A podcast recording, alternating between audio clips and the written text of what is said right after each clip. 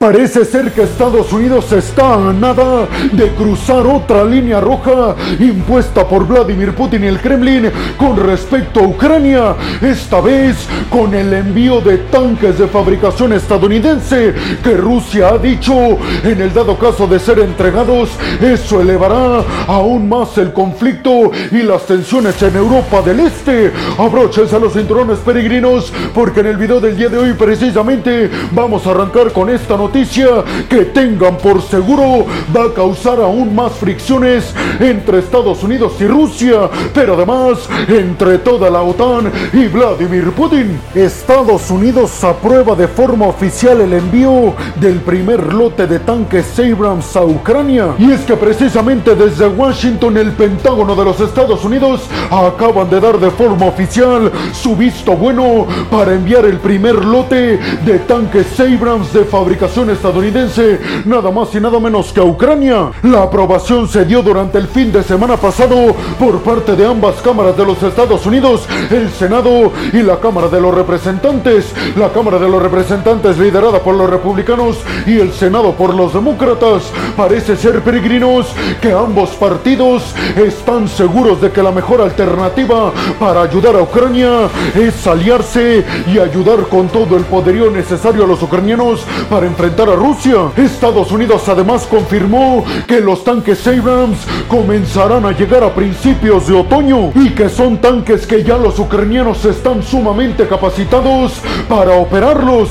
Aseguraron desde el Pentágono de los Estados Unidos, los militares ucranianos fueron entrenados en la base militar que tiene Estados Unidos en Ramstein, Alemania. El expresidente Bush aseguró en una entrevista que los tanques primero van a irse a Europa específicamente a Alemania, a la base militar estadounidense en Ramstein. Ahí van a recibir algunos tipos de remodelación y de reparaciones y ajustes finales y después van a ser enviados a Polonia para que después a través de Polonia sean finalmente entregados al ejército de Volodymyr Zelensky. En total, peregrinos, ¿de cuántos tanques estamos hablando? Seguramente es una pregunta que ustedes están haciendo en estos momentos, pues un lote se estipula que contiene tiene al menos 31 tanques, es decir, que 31 tanques Abrams de fabricación estadounidense van a ser entregados a Kiev para ayudar a la contraofensiva ucraniana. Como ya se los dije, según el Pentágono, estarían llegando a principios de otoño. Rusia ha dicho en repetidas ocasiones que la entrega de tanques Abrams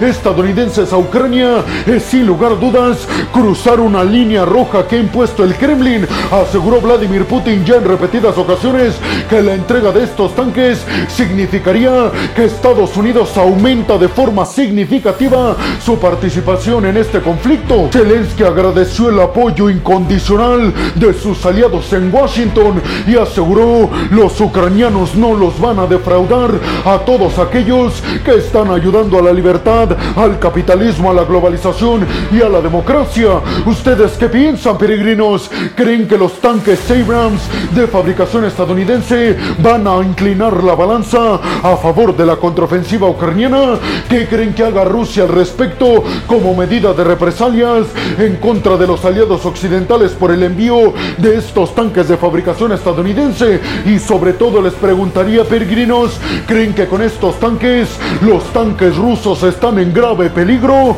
Yo soy Alejandro Peregrino, aquí arrancamos. Bienvenidos a un nuevo video de geopolítica en el cual, como ustedes ya saben, les voy a platicar lo más importante que ha acontecido a niveles diplomáticos y geopolíticos alrededor de todo el mundo. Ucrania asegura que frustró con éxito un complot que tenía como objetivo acabar con la vida del presidente ucraniano Volodymyr Zelensky. Y vámonos rápidamente con esta noticia, peregrinos, que viene desde el territorio ucraniano. Y es que las fuerzas especiales militares ucranianas y la inteligencia también de Ucrania aseguraron que detuvieron con éxito todo un complot por parte de Rusia y de algunos espías en territorio ucraniano que este complot aseguraron tenía como objetivo acabar con la vida del presidente ucraniano Volodymyr Zelensky. Aguarden porque les voy a dar todos los detalles de esta noticia que seguramente está haciendo que mantengan la atención en este video peregrinos. Y es que una supuesta informante de Rusia en Ucrania fue detenida precisamente por intentar acabar con la vida del presidente ucraniano Volodymyr Vladimir Zelensky, como ya se los dije peregrinos, en complot con el ejército ruso. Así lo informó la inteligencia ucraniana. La mujer ya fue detenida, sin embargo no ha sido identificada públicamente, es decir, no han dicho de quién se trata exactamente, pero es de la región meridional de Ucrania. Precisamente peregrinos, Volodymyr Zelensky visitó hace algunos días la región de donde es originaria esta mujer y la inteligencia ucraniana aseguró que esta mujer había recopilado toda la información del itinerario de la visita de Volodymyr Zelensky a esta región, repito, de donde ella era originaria. Y según la inteligencia ucraniana, la mujer estaba recopilando toda esta información con el objetivo de darla a los rusos y que los rusos llevaran a cabo un ataque aéreo en donde Volodymyr Zelensky iba a estar presente. La mujer, según el ejército ucraniano, estaba ya desde hace varias semanas recopilando un montón de información ultra secreta del itinerario del presidente ucraniano. En estos momentos la inteligencia ucraniana ha dicho que no sabe cómo es que obtenía toda esta información ultra secreta. Por eso se piensa que no estaba trabajando sola y que hay personajes muy cercanos a Zelensky que al parecer lo estarían traicionando. Lo que hizo esta mujer fue tomar videos e imágenes de los lugares en donde iba a estar Volodymyr Zelensky. Esto para que el ejército ruso efectuara un bombardeo específicamente exitoso. ¿Ustedes qué piensan, peregrinos? ¿Creen realmente que esta información publicada por la CNN sea verdadera? ¿Creen realmente que esta mujer estaba aliada con los rusos con el objetivo de acabar con la vida del presidente ucraniano Volodymyr Zelensky y romper el ánimo y la motivación del ejército ucraniano? Y sobre todo les preguntaría, peregrinos, ¿ustedes por quién apostarían que está traicionando a Volodymyr Zelensky? Porque ya se los dije, peregrinos, es sin lugar a dudas alguien muy cercano a él, porque esta información a la que tuvo acceso esta mujer es ultra secreta y solamente la conocen gente muy cercana a Zelensky, es decir, miembros de su gabinete. China le dice a Rusia que defenderá una posición imparcial sobre Ucrania. Y vámonos rápidamente con esta noticia, peregrinos, que tiene que ver con que China acaba de reiterarle a Rusia que no va a tomar partido a su favor en este conflicto que tienen los rusos con Ucrania. Y es que China reiteró su posición imparcial en este conflicto. Esto pese a la presión de Rusia por jalar a China hacia su bando. Esto en búsqueda de que China le venda tecnología militar al Kremlin. Y es que hay que decir, peregrinos, que Wang Yi, el ministro de Asuntos Exteriores de China, mantuvo una llamada telefónica de forma inmediata con Sergei Lavrov,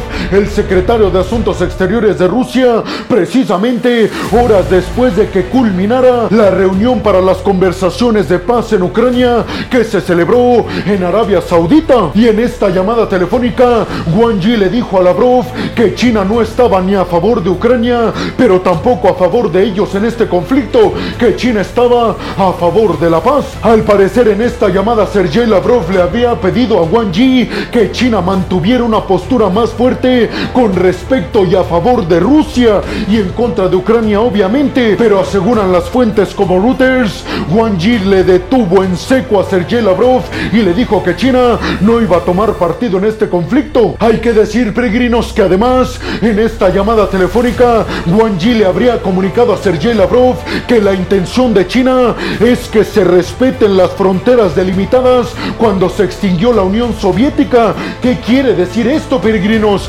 Pues básicamente, en palabras sencillas, que China apoya que Crimea vuelva a ser parte de Ucrania, como se delimitó cuando se extinguió la URSS. Esto sin lugar a dudas sería un golpe grave y contundente en contra de Rusia y su supuesta alianza con el gigante asiático. Hay que decir, peregrinos, que China se ha negado a apoyar militar y tecnológicamente a Rusia para su invasión a Ucrania, pero también se ha negado en apoyar militar y también diplomáticamente Ucrania. La postura de China sigue siendo supuestamente neutral e imparcial en este conflicto. ¿Ustedes qué piensan, peregrinos? ¿Creen realmente que China está actuando con imparcialidad en este conflicto? ¿Creen que apoya más a Rusia que Ucrania? Y sobre todo les preguntaría, ¿cómo creen que le cayó esta noticia a Vladimir Putin de que China estipula que se deben de respetar respetar las fronteras delimitadas en Ucrania después de la extinta Unión Soviética, es decir,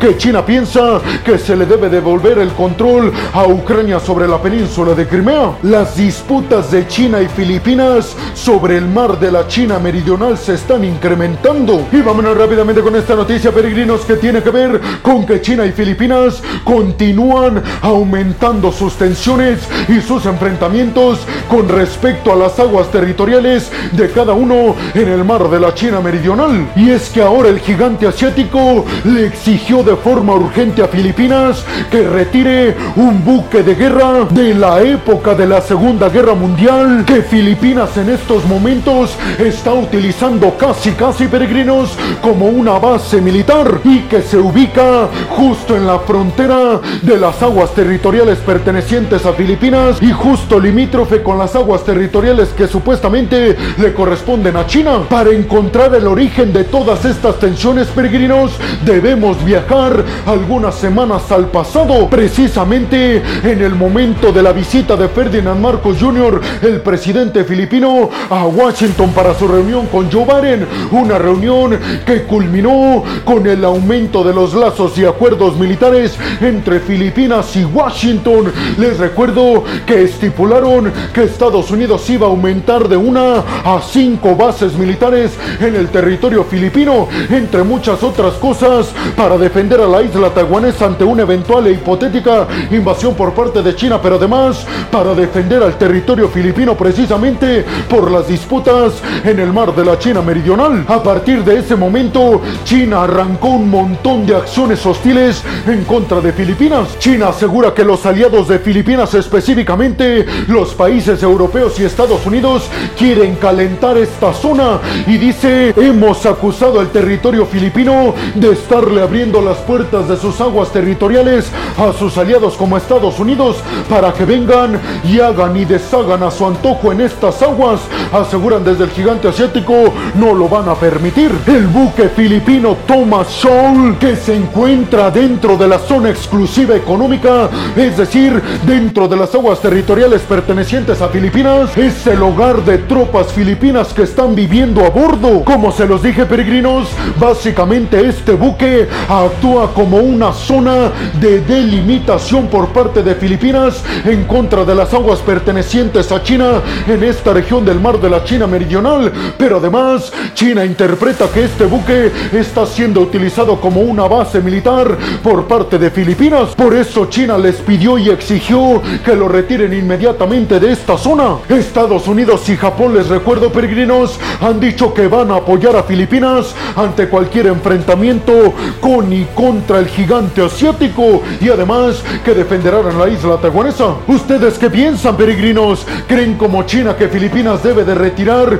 sus tropas de este buque militar en esta región del mar de la China meridional? Y sobre todo les preguntaría, ¿quién creen que tiene la razón? ¿Estados Unidos y Filipinas que deben aumentar su cooperación militar para enfrentar ante una acción hostil por parte de China? ¿O creen que China tiene razón cuando asegura que ellos están llevando este tipo de acciones porque Estados Unidos está aumentando sus tensiones militares en contra de China con ayuda del territorio filipino? Básicamente, peregrinos, la pregunta es, ¿quién agredió primero a quién? ¿Estados Unidos y Filipinas a China o China, Filipinas y Estados Unidos? Zelensky advierte a Rusia que puede quedarse sin barcos, esto si no cesan los ataques a los puertos ucranianos. Y vámonos rápidamente con esta noticia, peregrinos, que tiene que ver con una contundente y fuerte advertencia que lanzó el presidente ucraniano Volodymyr Zelensky en contra de Rusia. Y es que aseguró el mandatario ucraniano que tiene todas las posibilidades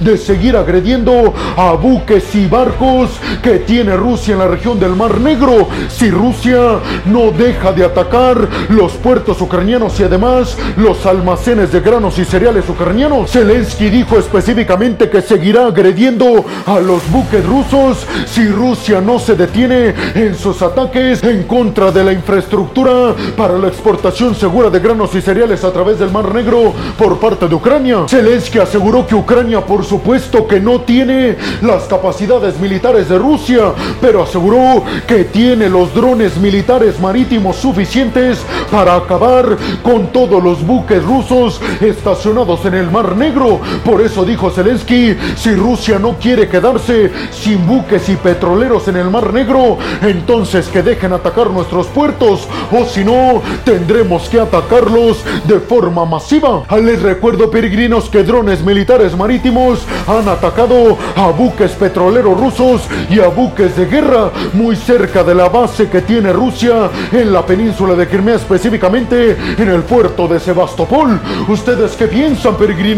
¿Creen realmente que Zelensky está hablando con la verdad y que tiene todo lo necesario para acabar con todos y cada uno de los buques rusos en la región del Mar Negro? ¿Creen realmente que estas advertencias están justificadas por los atroces ataques por parte de Rusia en contra de los almacenes de granos y cereales ucranianos en toda esta región de los puertos ucranianos en el Mar Negro? Tropas ucranianas están creando las condiciones necesarias para avanzar en su contraofensiva, asegura un comandante en jefe ucraniano en las líneas del frente. Y vámonos rápidamente con esta noticia, peregrinos, que tiene que ver con que el comandante en jefe de las tropas ucranianas en esta contraofensiva, Valery Salushny, aseguró que sus tropas ucranianas están creando las condiciones idóneas para avanzar con el objetivo de no perder tantas tropas en el avance en contra de las tropas defensivas rusas. Aseguró además que están repeliendo con éxito cualquier intención de Rusia de contraatacarlos. Rusia por su parte ha dicho que la contraofensiva ucraniana